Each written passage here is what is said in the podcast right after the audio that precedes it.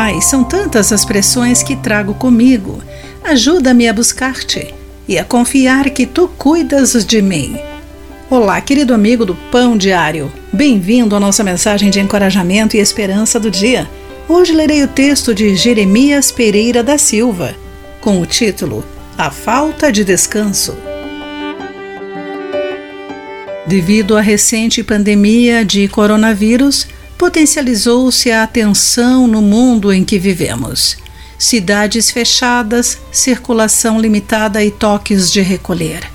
Muitas vezes, em tempos como este, oramos e jejuamos, mas a pressão interior não alivia. O descanso da alma não vem. Há quatro causas que aumentam a tensão pessoal: sentimento de impotência, medo, atitudes impróprias, com o próximo e atitude ansiosa com a vida. E quais as consequências dessa tensão? Dores físicas, úlceras, insônia, enxaquecas, tudo porque internalizamos as preocupações e o corpo sofre. Nossa mente também fica tumultuada porque os pensamentos negativos perturbam a nossa paz.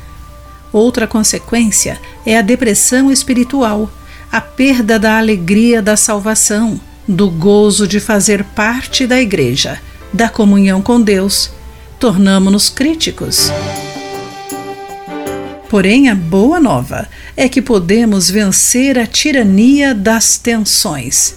Jesus disse: Venham a mim. Mateus capítulo 11, versículo 28.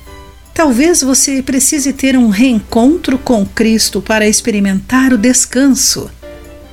Reconheça onde o seu eu está governando.